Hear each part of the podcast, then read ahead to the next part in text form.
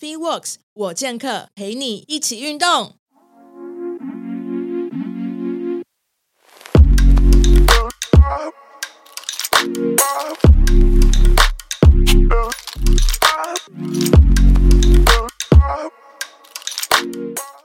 大家好，欢迎收听 FitWorks 我健客，我是 Podcast 主持人 Karen。那我们今天又来到。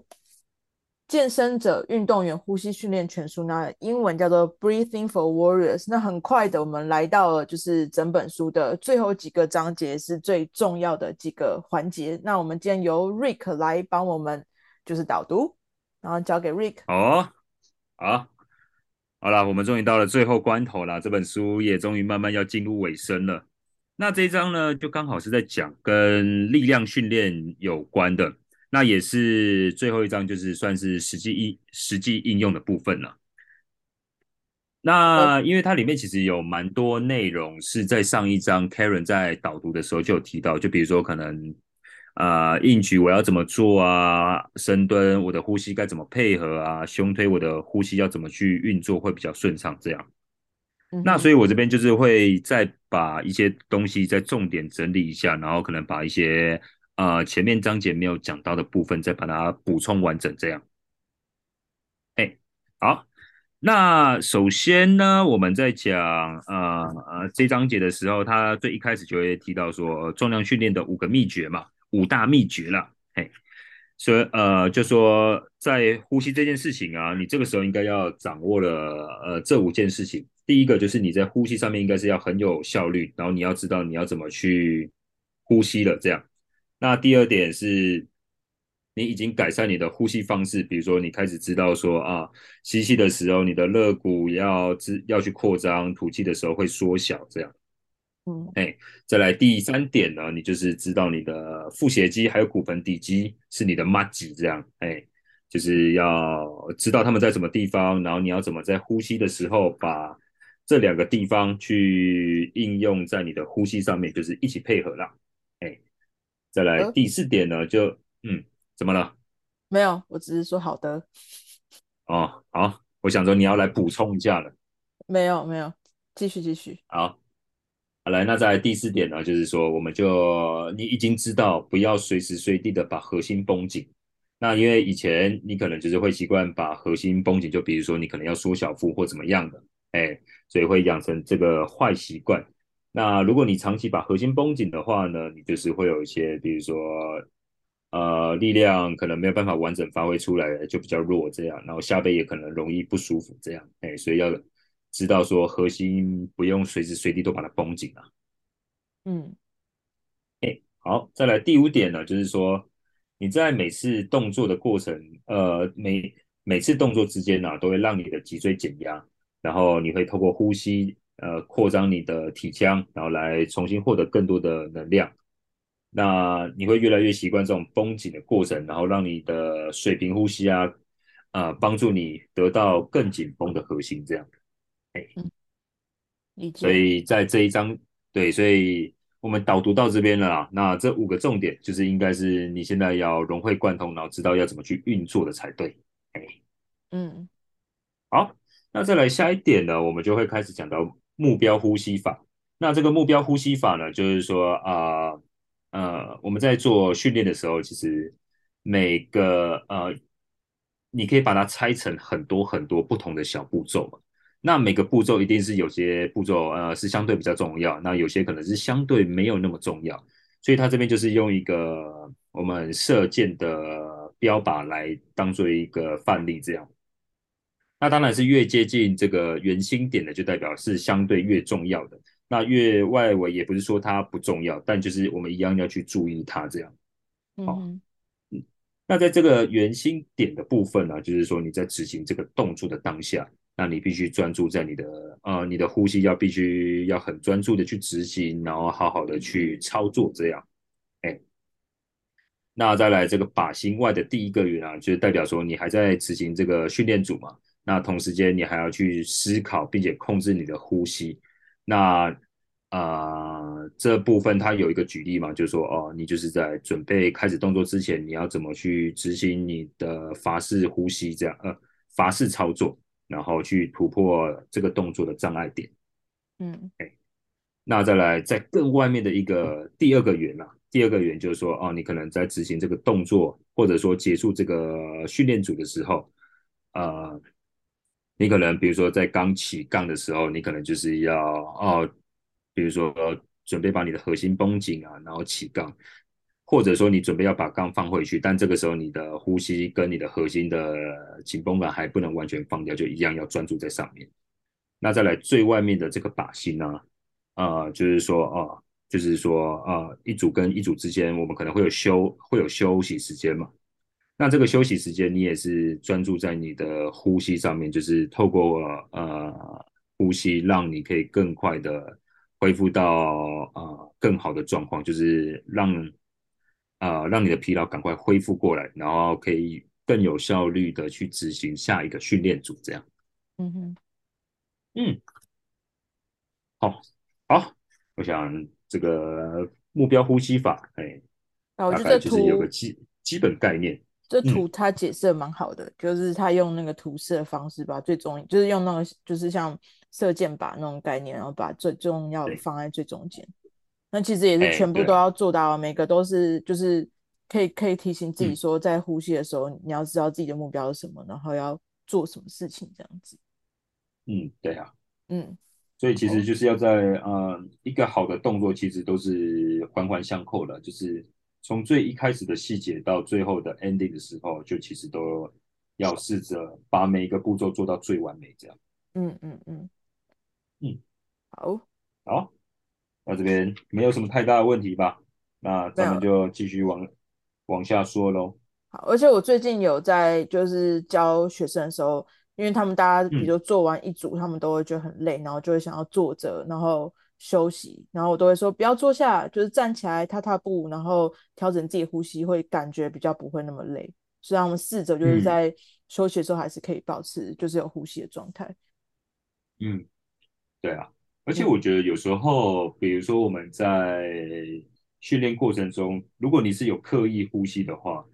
同时间，其实你也会察觉说身体的疲劳状况怎么样。那你也会发现说，呃，呃，休息前跟休息后的那个状态，其实你会得到一个很明显的感受是，哎，我真的可以透过这种休息，真的专注呼吸去感受身体的变化。嗯，就说，哎，我的疲劳好像真的有逐渐恢复了。嗯嗯嗯，有，我觉得这也是另外一种那种自我观察的方式啊。有，就是之前可能就会觉得逐渐休息就是、嗯、就是坐下来发呆或者放空之类的，然后现在就会觉得好像要调整一下呼吸，啊、要不然会觉得比如很喘啊，或者会觉得就是疲劳，就特别疲劳感、嗯、特别重。对啊，对啊，所以我觉得就也算是善用时间了，就是呃，透过呼吸，其实我觉得变相的也可以用比较短的时间得到一个比较好的恢复效果。嗯嗯嗯，没错没错，嗯，没错。好，那再来，好，我们就来讲到那个黄金准则。哇，他这边讲到黄金准则，就是说，呃，你的呃运动要怎么去呃跟呼吸做一个整合了。那要怎么样让呼吸在运动过程中发挥一个最好的效率？这样。那当然，首先他这边有提到两个关键嘛。那第一个是尽量。并且诚实的维持你呼吸的长度跟动作范围。那很多人就是会在面对阻力的时候啊，就是你会不自觉的把你的水平呼吸可能又转换成垂直呼吸。那这个我实际在教课的时候，其实也遇到蛮多学生会这样，就是平常如果那种低强度或者说可能在比如说暖身时候，你让他做水平呼吸，呼吸其实完全没有任何问题。但比如说重量跟强度。啊、慢慢加上去之后，你就会发现身体会用一个他最习惯的方式去呈现出来，那有可能就是变成啊、呃、水平呃变成垂直呼吸了这样。嗯哼嗯哼，其实蛮容易会有这种情况。那所以这个是嗯，我是有发现，比如说，因为有其实有很多人他们会想说，因为比如说你叫他就是胸部，就是你知道。胸口还是要就是挺出来，就比如有点像挺胸这样姿势的时候，他们就会变成垂直呼吸法，因为他们、嗯、对呀、啊，其实我们的用意是说，哎，你吸气也要吸到下背的地方，但他们就变成，哎，对，他们就变成缩小腹，然后变成垂直呼吸。对，因为这个我觉得有，通常都会是因为这是你身体最习惯的方式。嗯嗯嗯嗯嗯。哎呀，对啊，你就太习惯这样，所以其实啊，呃，你反而是要在这个时候啊，更专注的去做呼吸，才能用，才能达到一个比较好的效果。嗯。哎。所以这边第二点，他就说，确保你的运动整合是正确的。那因为动作的形态跟稳定是件非常重要的事情啊。那怎么说呢？就是在我们上一集，Karen 有特别提到说，就是呼吸它其实是一个光谱嘛。就比如说你在面对越重的重量的时候，那你可能更需要去保持它的刚性。那越轻松的时候，可能就是哎，我的核心就是哎放轻松就好。那当然，中间也会有个过渡期，就是是可能两者都兼具的情况。嗯，所以就你在训练的时候，你就要就要很清楚说，哦，你现在在操作这个动作的时候，是属于这个光谱上的哪一端？嗯，那并且配合一个适合的呼吸，才能达到最好的效果。嗯，哎，然后再来是憋气的时候，时间不能太长，而且啊，每次憋气的憋气之前。呃，每一次的憋气之间啊，就是都要做一个主动呼吸。哎，怎么说呢？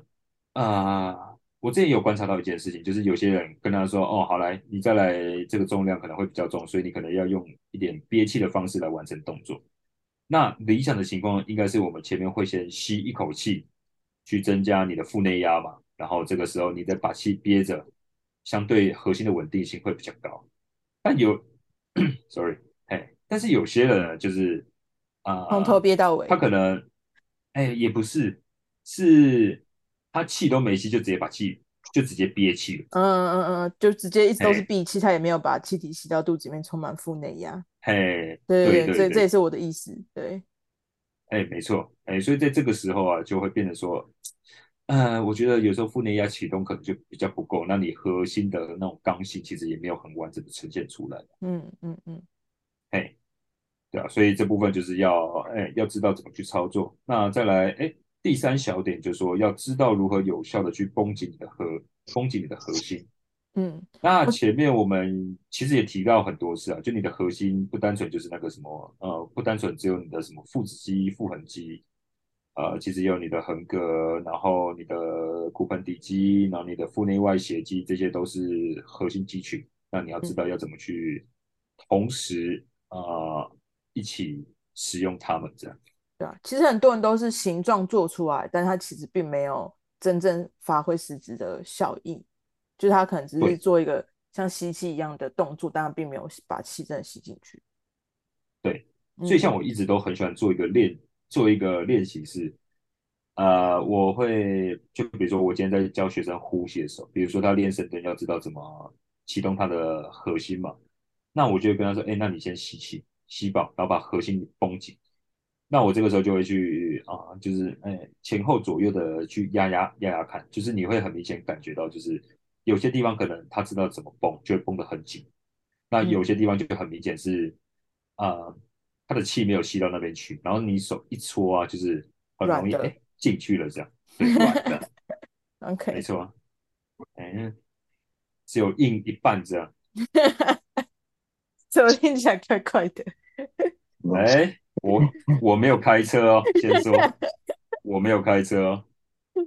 好哦。哎，那所以通常这个时候，那些比较软的地方，就是它核心上的弱点，那就可以针对那些地方啊，去教他怎么做使用，这样。OK。哎，那再来第四小点，就是在吐气的时候，就是要吼出来，因为我们可以透过那种吼出来的那个力量。因为吼其实就有点呃，就是在吐气嘛。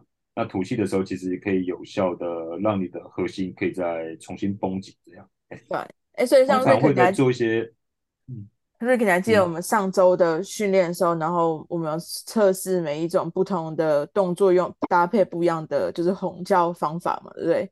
然后我的心得是我发现，就是 每一个方、嗯、每一个动作适合的呼吸方法或者发出声音都不太一样。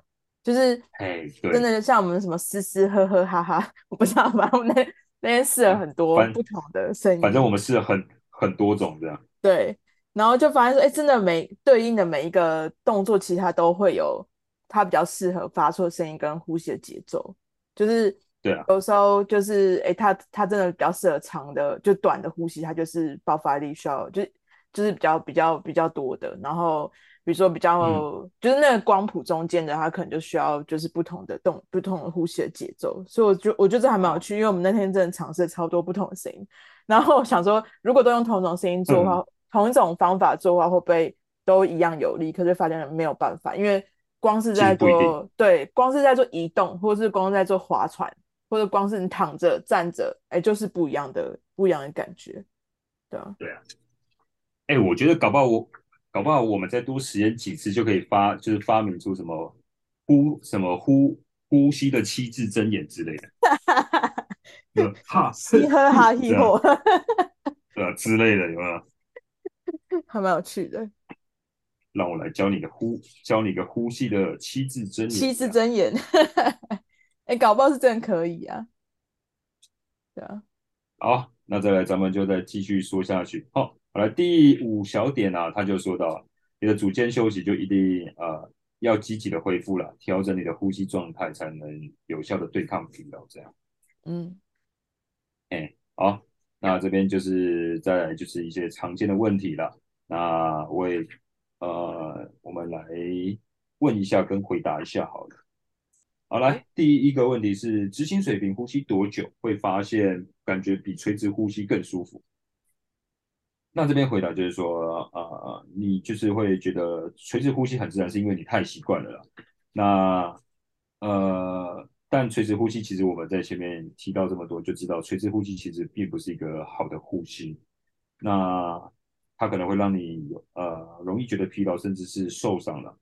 那所以如果你知道垂直呼吸跟水平呼吸这两个机制上面的差异之后，那你应该要知道说你不能再回到垂直呼吸上面。那当然偶尔你可能在那种哦真的很喘的情况下做一些垂直呼吸，其实是 OK 的。比如说你可能刚跑完四百公尺。因为这是我们人体一个很自然的动作，嗯，但呃，但如果希望有一个更有效率的呼吸的话，我们还是希望是执行水平呼吸了。所以啊、呃，在练习过程中，其实慢慢的你把它把这个东西内化之后，你会越来越清楚说哦，你可以把水平呼吸用的很自然，这样。哎，好，那再来第二个问题。第二个问题，这个是我觉得也是蛮重要的啦，就是说，为什么水平呼吸可以让核心绷得更更紧？这样，嘿，那这边他前面就说，哦，在执行垂直呼吸的时候，你的吸气跟吐气的时候，其实肩膀会有个上下抬高。那在这种情况下，你用呃吐气把肩膀往下降，呃，吐气让你的核心往啊，等一下这边要怎么讲？吐气的时候，你的身体会往下降。那下降时绷紧很绷紧你的核心，这并不是一个很有效率的方法了。那有时候也会让于让你的骨盆底肌的压呃处于一个过紧绷的情况。呃，那所以他会建议说，采取水平呼吸的方式，用这种方式会比较好。那我觉得这边有一个很重要的一点，就是我读的时候有特别注意到，就是说。呃，你要先收紧你的骨盆底肌，再把你的核心绷紧，这样会比较好，会比较好。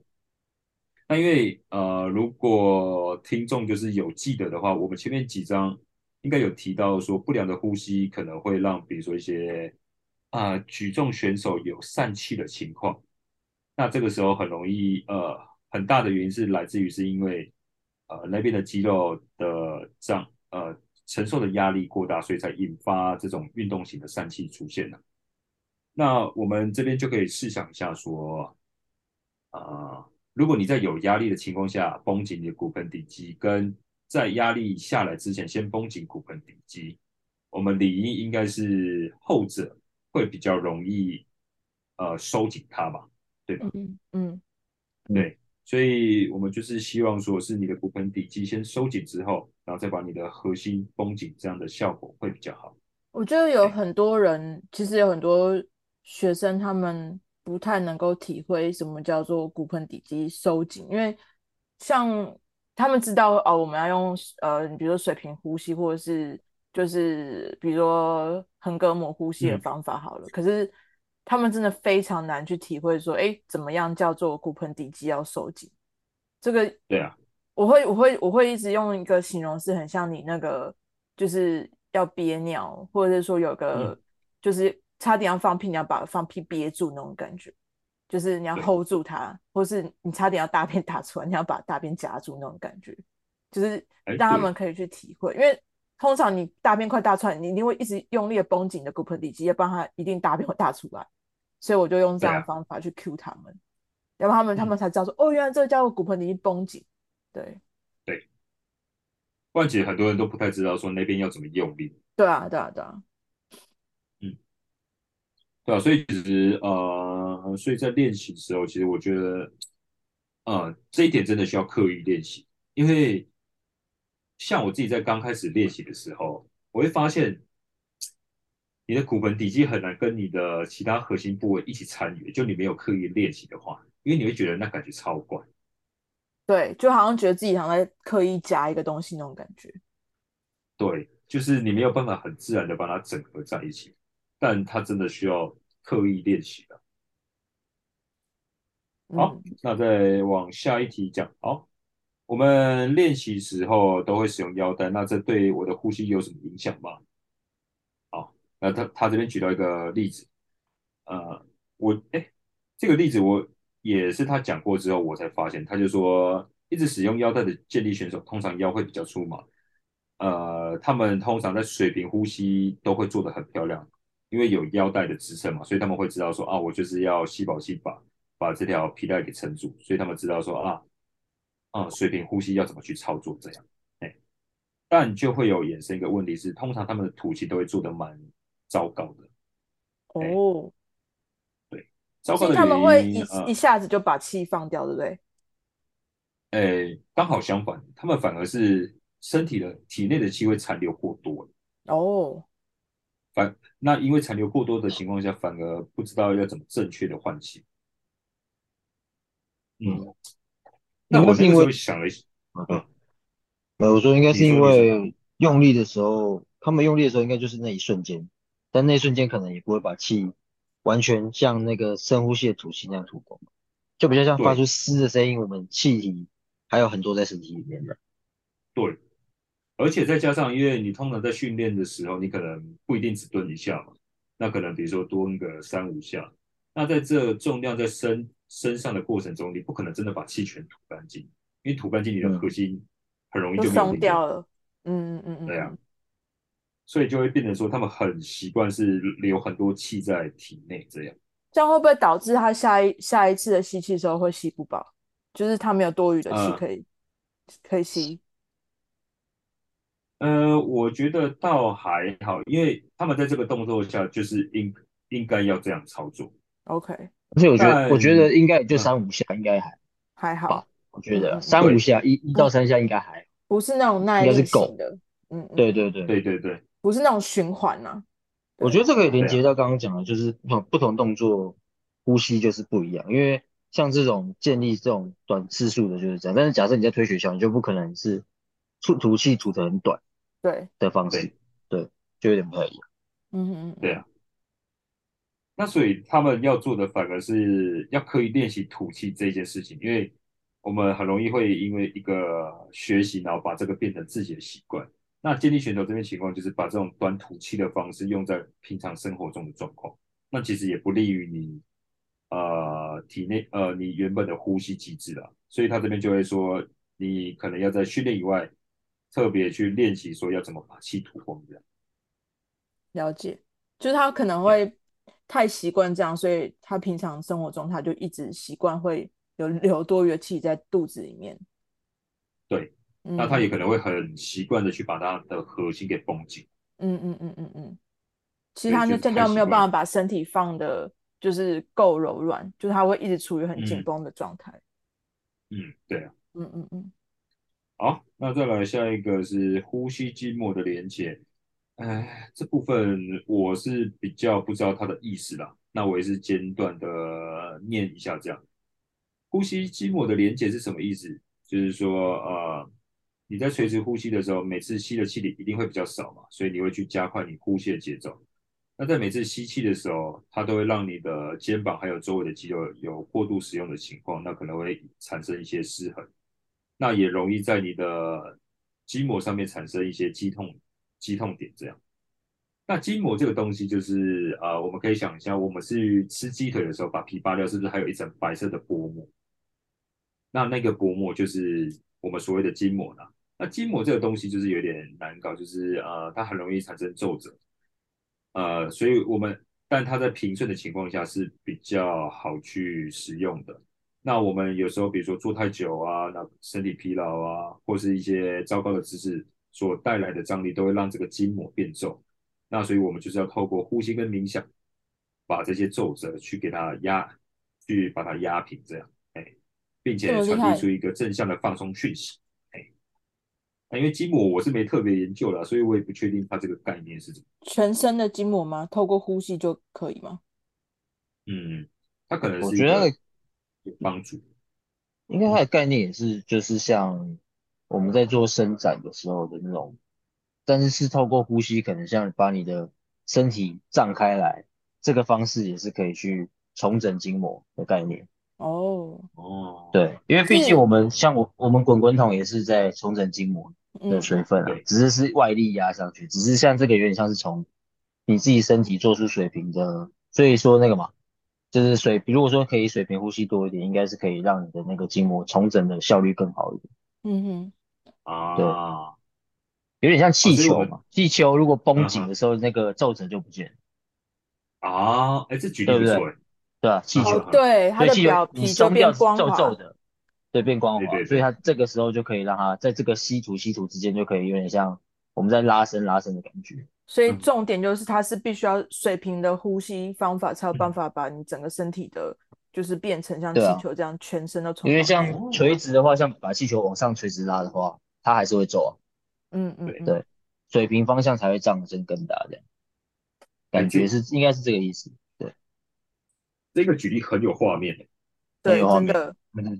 突然想到，觉得而且透过 Jacky 新的耳机，那个声音传导出来又更立体，知道吗？真的假的？哎，对，真的真的真的。你知道这个耳机真的会让我很像臭臭耳聋，就是 它真的是抗噪太强。好，那声音真的变超立体的。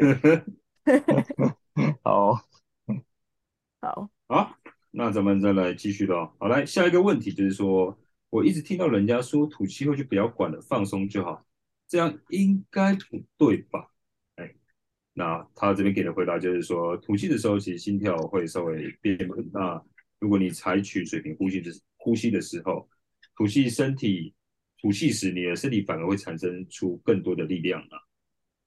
那所谓别管了这件事情，就是说是你在吐气时伴随的杂念。就是很多人会误以为说这个时候要让身体放松，但这个指令对于垂直呼吸的人可能会有一个问题，就是说会去强化他这种不良的呼吸模式，最后可能让他啊、呃、本来想改善，结果变成说他的垂直呼吸变得更严重这样，哎，嗯哼，那也可能会导致他在吐气的时候变得很没有效率，因为这个时候他体内残留的空气其实会变得很多。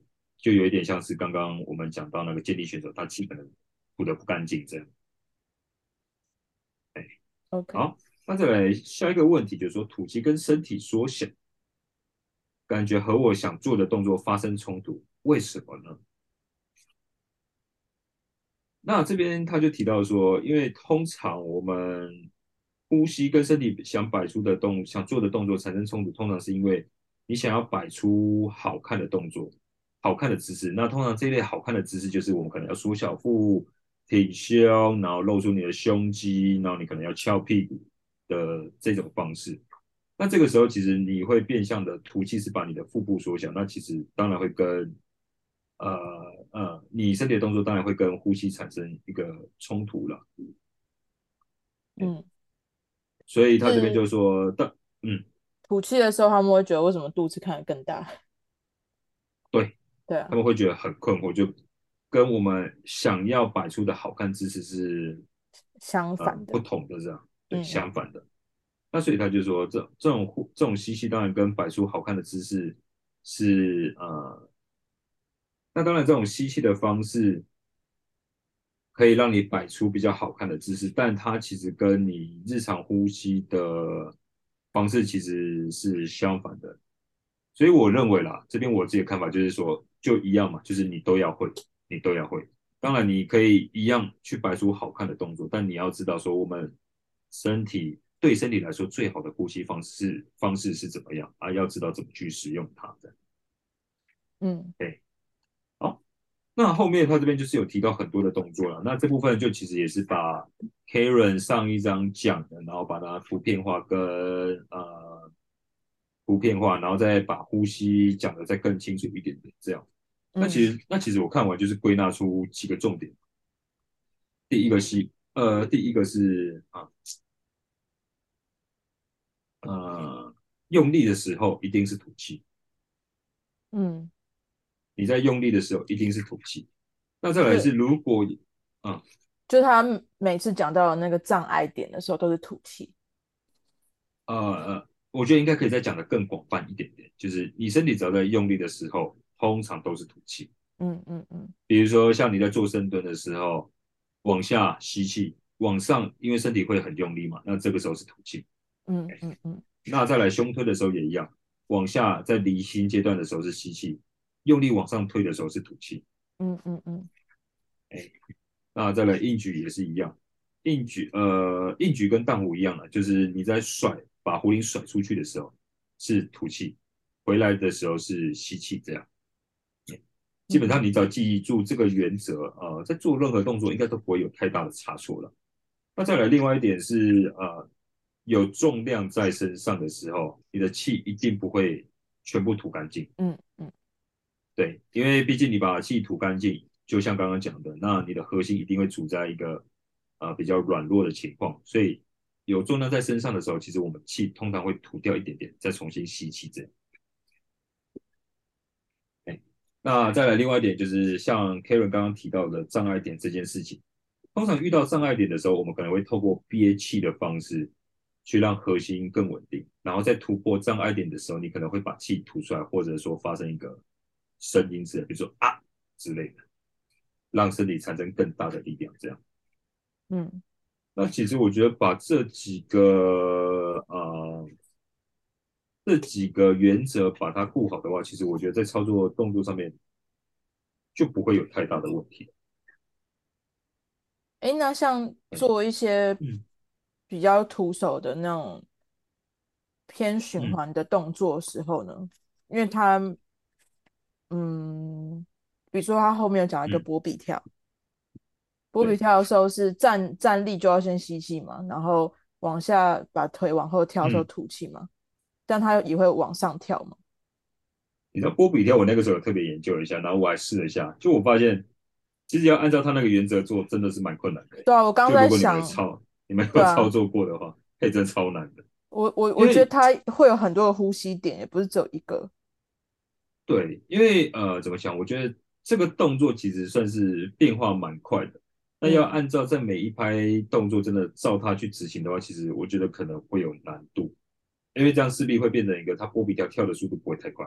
对啊，对啊，对啊，对啊。但你通常在做波比跳的时候，可能都是在练心肺之类，那你不可能慢慢跳。对啊。所以其实我这个时候反而会认为说，你就是保持一个自然呼吸。好像啊，什么登山者的时候也是啊。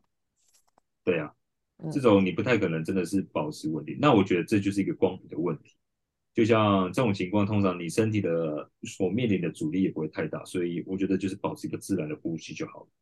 嗯嗯嗯嗯，我个人觉得，那当然，呃，他书中有提到，呃，一个呼。这种呃，书中提到的呼呼吸法，我觉得也可以试试看，这样也可以试试看。嗯、那再来，好，最后还有一个几个常见问题，我们也赶快的把它想完吧。哎，好的。那第一个就是说，呃，在伏地挺身的时候，如果我为了要做更多下而故意改变你的吸气吐气的时机的话，会怎么样？啊、呃，基本上啊、呃，你只要能够维持姿势，然后呼吸不要受干扰，就没有什么太大的问题了啦。哎，那当然。还是要仔细去去啊维持你的精准动作这样。那再下一个问题，就是说如果肩膀上有扛重量的时候，是否做腹式呼吸呢？他的回答是否在体外重负重的时候，你要么就是要维持核心的紧绷，并且在需要的时候，呃，透过身体侧面来做小口的吸气吐气，这样。所以就跟我们刚刚提到的，呃，我刚刚提到的那个原则一样，一样嘛，就是说如果有负重在身上的时候，基本上你就是可能是小口的吸气吐气，这样不要让核心整个松掉。嗯，因为这样会比较安全，会比较安全。哎，所以比如说这样在做，嗯、比如说在做壶铃荡壶、做 clean 跟 snatch 的时候，它其实应该是小口的呼气、吸气、呼吐气。对，嗯，呃，因为我觉得这也算是身体一个自然的方式啦，因为你身体有负荷的时候，势必一定要强迫身体用力。那你在用力的时候，其实你核心本身就会试着去绷紧它。嗯嗯嗯。所以我觉得你也很难在啊、呃、有重量身在身上的时候，完全把核心放掉。嗯嗯嗯。对啊。但这有个前提是，那个重量真的对你来说是有难度的。或者说有强度的，嗯，对啊，因为你不可能你抓着两公斤的哑铃，然后把你的核心绷紧，就也不太可能。嗯，对啊，对啊，呃，就是以呃我们有在训练的人嘛，哎，对啊，有些没有在训练的人，可能他会觉得两公斤就只要过于肚脐以上，他就会觉得有点重了啦。对，对啊，那或许这个时候他们可能就需要把核心绷紧了。嗯嗯嗯嗯，但如果像对我们来说的话，其实是不太需要的，因为它就是在光谱那个比较轻松的那一端嘛。对对，左边嘛。哎呀，那这个时候你把核心绷紧，那就是应用上面的不对啊。嗯哼。好，那我觉得后面剩下三个问题，其实讲的东西都是大都是大同小异啦。就说可能在面对大重量的时候。如果全程闭气，这样是否 OK？那当然是 OK 的，因为你在做动作的过程中，其实大部分都在做间歇性的闭气，这样。嗯，那再来是腹式呼吸是否会让我感到更不稳定？这样对吗？啊，这当然就是呃，我觉得比较大可能就是因为你的熟练性还不够，所以就多练习这样。嗯，那在啊第最后一个问题就是说，核心你在绷紧核心准备做硬举的第二个步骤的时候。感觉很想把体内的气都吐掉，那这样合理吗？这边给的建议就是说，哎，你的核心绷得够紧、够安全的话，那你稍微可以吐掉一些气是 OK 的。如果你有足够的腹内压，然后感觉身体很坚固，那这样当然是呃没有什么太大的问题了。哎，嗯，好，那这一章节其实就差不多这样。对啊，有点真的像在那个复习第十二章的感觉。没错，就是把前面的东西再做一个整合啊。嗯嗯嗯，对啊。好，那咱们就进入第十四章吧。好的。好，那第十四章，呃，我们现在就已经好了，力量训练的部分我们就已经结束了。那再来就来讲啊，精准呼吸这件事情。精准呼吸这章在讲说，就是其实有很多运动嘛，不一定需要太大力量，但它可能也需要，比如说请。极高的稳定性跟精准性，比如说你在打高尔夫球的时候，或者说你可能在射飞镖的时候，或者说可能像保龄球之类，呃，需要那种很高稳定性的一些运动，或啊，还有另外一个更经典就是射箭，射箭这个也需要极高的稳定性。哦，对。哎那我们要怎么让我们的运动表现有一个好的呃水准呢？那当然不是运气嘛，或者是巧合，或者说什么其他什么天意之类的。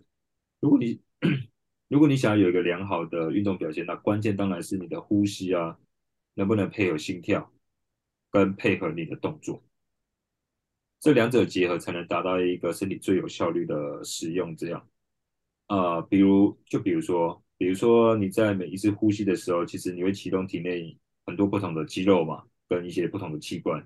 比如说你在横膈膜从吸气到吐气这过程中，可能就移动的范围范围就会高达差不多十五公分左右。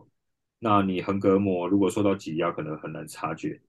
那虽然说可能你在直接单看外表是感受不到差异差异的，但它有可能会去影响到，比如说你是否能命中靶心啊，你的击球点是否正确之类的，就是是一个很小的细节了。那再来是你的呼吸可能会，呼吸跟闭气的方式也会影响到神经系统，呃，比如说你的呼吸节奏快慢，它可能会影响到心跳啊、血压。你的唤醒程度、你的焦虑的情况，跟你肾上腺素的分泌这样，那你在每一次呼吸的时候，都会透过迷走神经将讯号传给大脑。那如果你在执行呼吸时状况不理想的话，它可能就会让你说，比如说心跳加快，可能会让你变得更紧张这样。嘿，所以这也是为什么我们可能在比较紧张的时候会说啊，我们大口呼吸，把呼吸节奏放慢。因为这样其实可以反向的让你的情绪变得比较放松一点，这样，哎，所以我们刚刚前面就知道说，呼吸的节奏跟深度，它其实会影响到我们的自主神经系统嘛，那就是会让你身体跟情绪处在战讨反应还有休息消化反应这两个极端之间去游走，这样，嗯，那比如说我们今天的运动可能是，比如说打橄榄球、打美式足球这种，可能需要跟人家碰撞，或你今天可能就是。哎，跟人家发生冲突，你要去扁人家的时候，那这个时候，如果你是哎让自己的自主神经系统进入那种战斗状态的话，那当然是好的，就是你可以可能是你更有力气，然后哎精神会变更亢奋，更不怕痛啊什么的。但如果这个时候你是要做一些比较精细的东西，比如说啊、你可能就是要比如说缝一条裤子，你可能要穿那个穿针线，那这个时候如果你这么亢奋的话，手会抖，哎、这这手应该会抖吧？对对，他的意思就是说要有办法调整呼吸道，他有办法在那个自主神经的两个光谱很可以做很瞬间的转换。就比如说像，就你要对，就像你在打游击战的时候，你你也是要同时要要要具备有办法跟就是战跟逃嘛，那你也要有办法对啊做到很冷静的情况。对啊。嗯，不然你想想看，你现在这么亢奋，结果你现在要射靶的话，哇，那个手就没办法稳定。对，对，你那命中率一定超低。嗯嗯嗯，对，所以就是你要懂得去控制你的呼吸节奏，然后间接的去影响说你有没有办法控制你的情绪，这样。嗯嗯嗯，哎哎，所以呃，他这边就有提到说，如果呃你可以做到带来精准动作的呼吸，你将能够。把重心放低嘛，让身体变得更稳定，去减少不必要的动作，然后控制你的神经系统，避免过度的焦虑。那再来是随心所欲的去降低你的心跳跟血压，还有控制皮质醇等压力荷尔蒙，这样。那再来也可以有效的让，呃，透过呼吸让氧气提供给你的身体跟脑袋，可以保持一个思绪比较敏锐跟冷静的情况。那再来是会让你直觉变得更准。啊，消除心中的杂念，也可以让你在运动的过程中保持一个好的专注能力。这样，好，那当然，他这边就是有提到很多，就是呼吸跟比赛之间的心理连结啦。那就是有提到很多东西。我觉得如果有兴趣的话，可以再特别针对这些主题，就是这本书的作者有在后面提供文献，这样，那就是有兴趣的可以去去看看。嗯，那比如说像它里面就有提到说，对精准影响最大的威胁就是眼睛跟头部，哎，你的眼睛跟头部的动作了。那再来是我们的专注时间其实是蛮短的，所以呃，如果你因此你能够专注多久，就直接影响到你能够多精准这样。哦，那再来下一点是说，你对自己重复的提醒，并没有你想象中这么重要。就比如说。你可能一直跟自己说，我觉得这很多人应该都有经验吧。就你跟自己，你在紧张的时候跟自己说不要紧张，通常没有什么屁用。嗯，对啊，就是你只能刚刚讲深呼吸。对，哎，那但通常只会变得更紧张而已。对，更紧张。但他有办法自己去调整呼吸的时候，你就会发现他慢慢的冷静下来。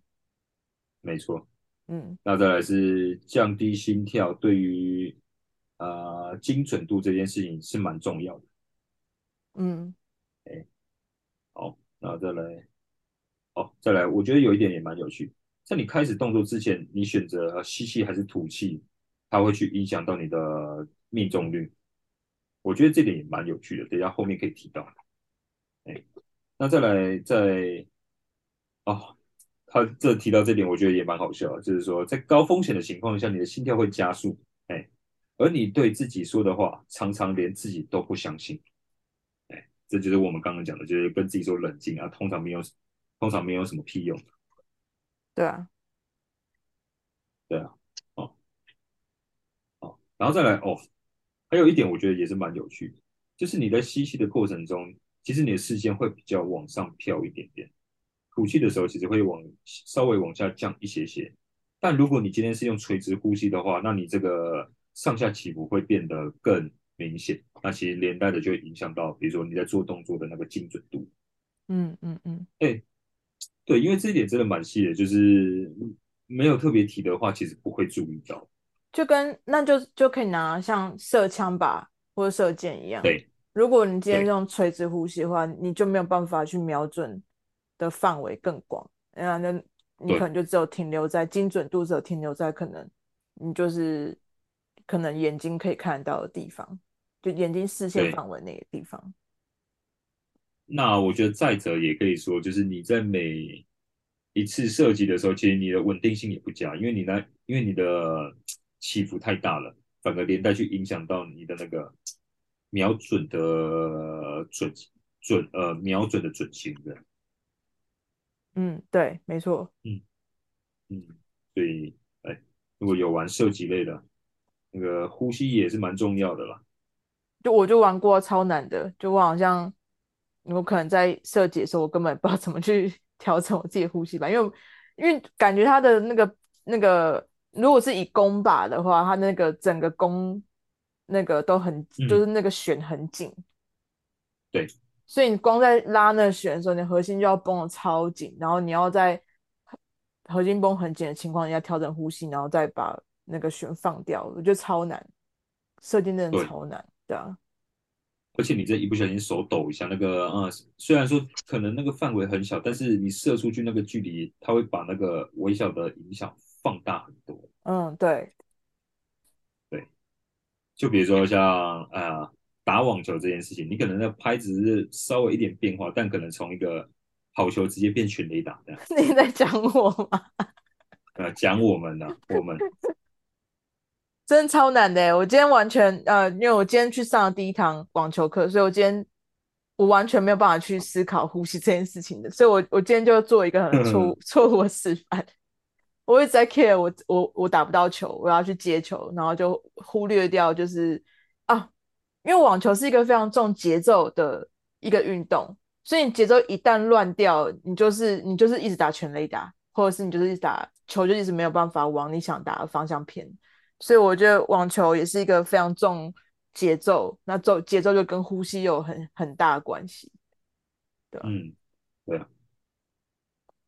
所以其实这个的，所以其实很多那种细节就真的，嗯，在这种精准性运动上面，呼吸其实也占了一个非常重要的角色。但其实，呃，很，但也研究这些东西的人反而不多，就是没有想象中的这么多了。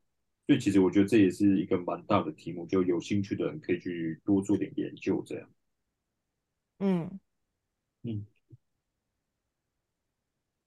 对那当然，后面就是也有提到很多那种，就是诶、欸，呼吸对于稳定性到底有什么样的好处啊？那跟一些个案的研究这样，哎、欸，那我觉得有兴趣的人都可以看看。那我我这边想讲一个，是我觉得比较有趣的地方，就是在讲高尔夫球这件事情。哦、oh.，是高尔夫球，等一下我找一下啊，找一下。哎，对，高尔夫球这件事情，就是它里面有提到一个研究，我觉得蛮有趣的。呃，就是在说这个研究主要在研究说不同程度的高尔夫球选手在推杆时的心跳跟呼吸模式。那研究发现，有经验的精英选手在推杆前的他心跳率是会显著的下降，而且会在极低频带展现出较大的心率变异，就说他在这个时候其实相对的情绪是比较稳定的情况。那也就是说，这些选手在推杆前心跳变得比较慢，也能够在推杆前就很快的把他的心跳给降下来。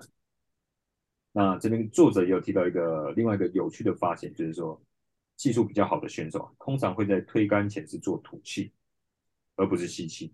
哎，但新手的话刚好会相反，好憋住气。对，可能他会是用吸气的方式或憋气这样。嗯嗯嗯。所以以后我们去球场就可以看那个，如果在那吸气推杆，就知道这家伙是菜比巴的。哎，对哈，菜鸟哦，他说哎。哎，你怎么会知道这样？那么好笑，这是一个小细节啦。哎，这是任何跟精准有关的。其实，在射枪或是射弓靶的时候，嗯、其实好像在，就是你要放掉你的那个，就是你要做动作的那一刹，其实你是缓缓吐气的，其实不是憋气的，对不对？嗯，我觉得它应该可以通用到其他的运动上面。嗯嗯嗯嗯嗯。而且在吐气的情况下，因为吸气其实多少还是有点肌肉在用力，那吐气相对身体是比较放松。嗯嗯，所以呃，在放松的情况下，也可以增加你身体动作的流动性，就是让你的身体可能变得比较平和、比较协调一点点。嗯嗯嗯。那也连带的会去影响到，比如说啊、呃，你的动作这样。嗯嗯。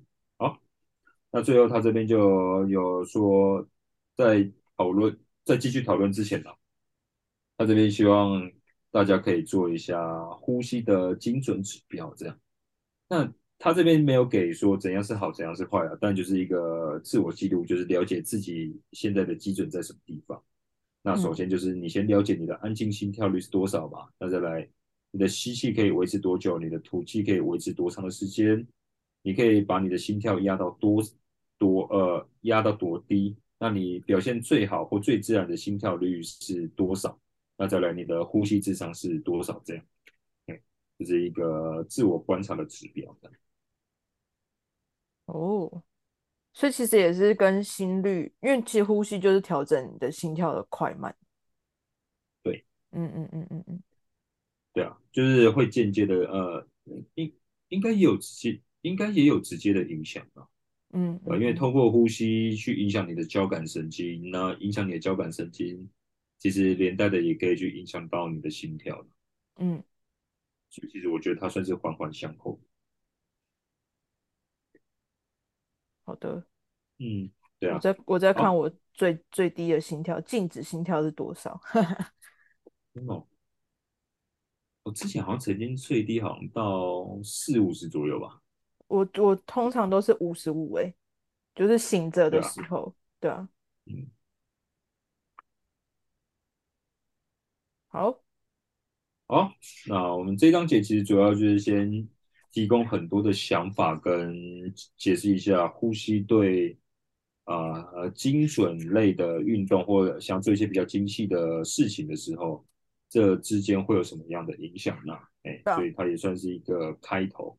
我很喜欢他里面有讲的一一句话，就是只要专注当下，你就能进入心流。然后我觉得就是、嗯、这句话讲超好，因为不管是在训练或者在生活中，你要做很多事情要很专注的时候，他特别讲就是精准度，其实就跟专注相关嘛。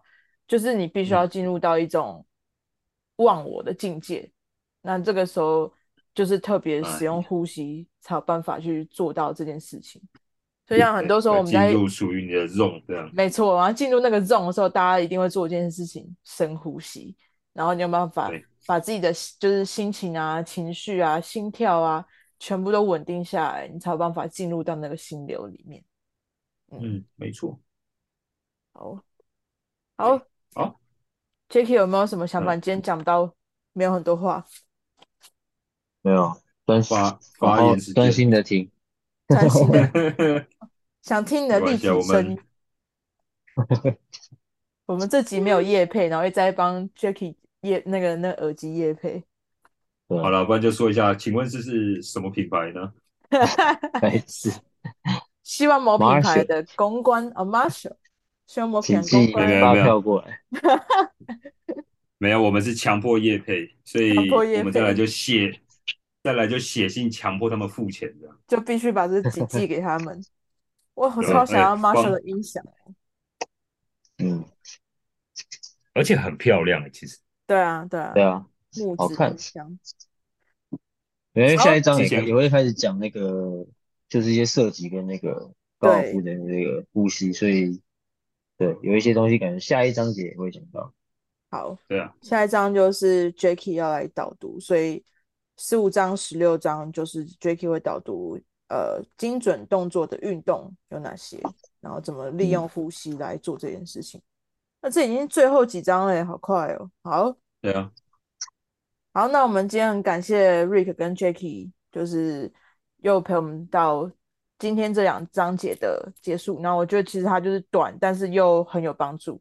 那希望大家可以好好呼吸，进入自己的心流。那我们就下次见喽。好，晚安，拜拜。See you，拜拜。